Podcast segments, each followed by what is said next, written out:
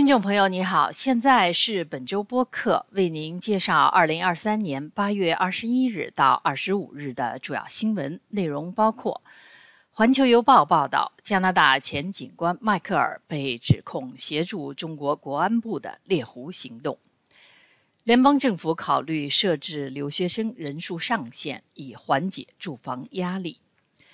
留学生想在加拿大求学，但住房成问题。瓦格纳首脑普里戈金被认为死于克里姆林宫制造的空难。专访台湾民俗女性研究专家尤淑君，从看得见的女鬼到米兔。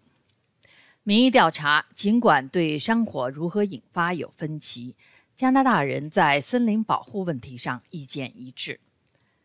研究人员有望借助 AI 恢复脑损伤患者的语言能力。下面请听新闻的详细内容。据《环球邮报》星期一报道，加拿大警方指控前皇家骑警警官威廉·迈克尔和同案被告迫使温哥华一位华裔房地产商人孙宏伟配合中国政府的调查。皇家骑警认为，迈克尔利用自己的人脉和专业知识，帮助中国的猎狐行动和天网行动。加拿大皇家骑警称，中国政府在2017年要求迈克尔获取当时在美国的世界维吾尔代表大会主席热比亚·卡德尔的信息。此外，他还试图利用他在加拿大执法部门的关系，帮助中国赢得华为首席财务官孟晚舟的释放，并试图追踪一名居住在纽约的中国逃犯孙建明。迈克尔的律师唐纳森说：“他的当事人无罪，他没有受雇于任何机构去恐吓任何人。”唐纳森在电子邮件中说：“迈克尔从未见过孙宏伟、热比亚·卡德尔、孟晚舟或孙建明。从目前看，本案的理论是被误导的，是错误的。”在特鲁多政府内阁在爱德华王子岛举行的为期三天的闭关会议中，住房的可负担性是主要议题之一。联邦政府正在考虑对留学生人数设置上限，以缓解住房市场的压力。根据政府统计数据，加拿大去年接待了八十多万留学生。在上个月内阁改组前，担任移民部长、现任住房和基础设施部长的弗雷泽表示，他计划与大专院校坐下来，研究如何才能让这些学生在紧张的租房市场中更容易找到居所。弗雷泽批评了那些盘剥学生、加剧住房危机的校方和机构。他同时表示，不要将住房短缺问题归咎于新移民。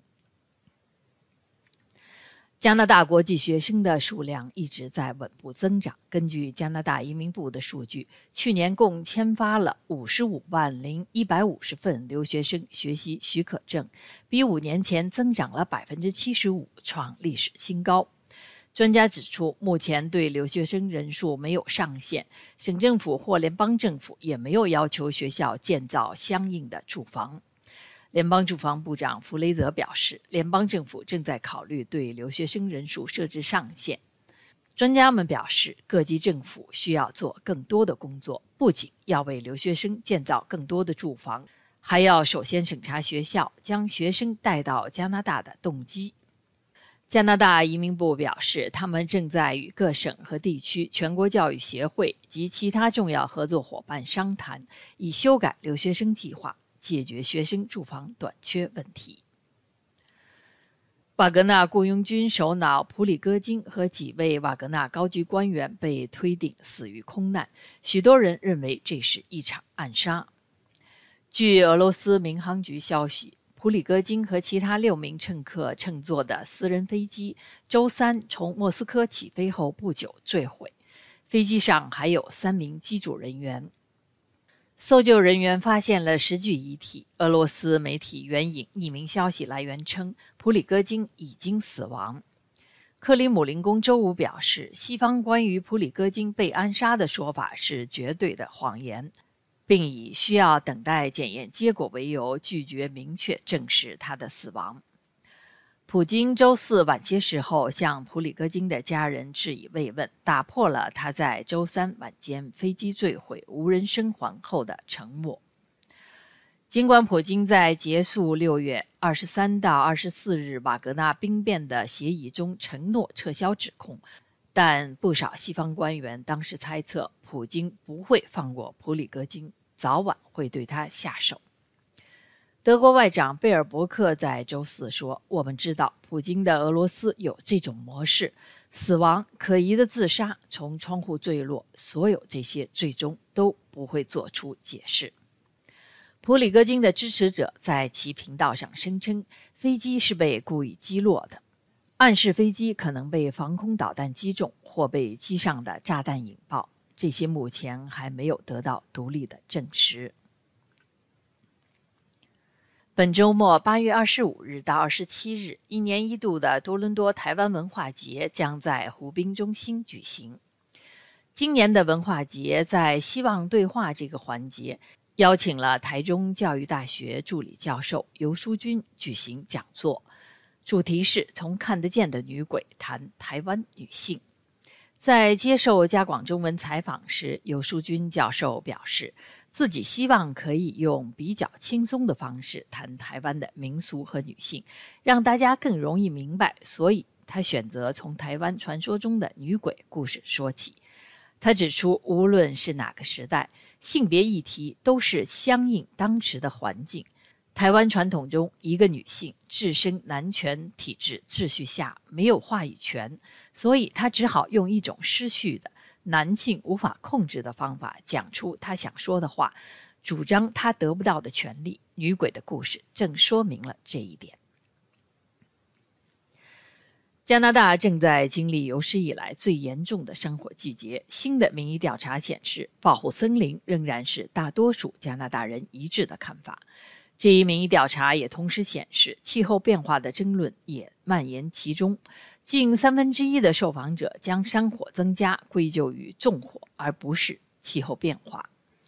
委托这一民意调查的是两个环保组织——加拿大自然和自然资源保护委员会。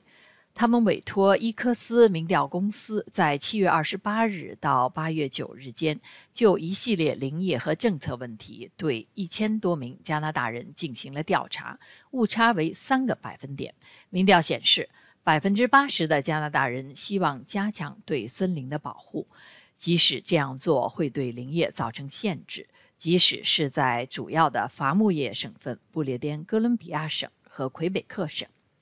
以及在不同教育程度和收入水平的人群中，支持率都很高。调查还询问了人们认为加拿大山火剧增的原因，有将近三分之一的加拿大人将其归咎于纵火。有近一半的保守党支持者和近三分之二的人民党支持者表示，纵火是今年如此多森林被烧毁的主要原因。科学家们普遍否认这一说法。加拿大林务局的布朗热说，火源与所造成的火势大小关系不大。他指出，山火蔓延是天气条件造成的，与火源无关。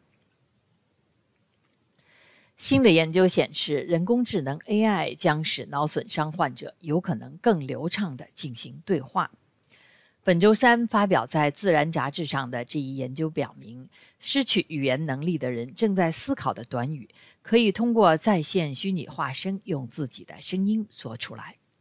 虽然这一研究成果离商业应用还有好几年的时间，但研究人员认为这是通过解读大脑信号快速组织。同时用声音表达出来的一项重大进展。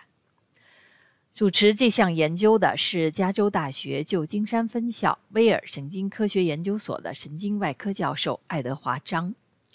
这项研究与斯坦福大学的威利特团队的另一项研究同时发表在本周三的《自然》杂志上。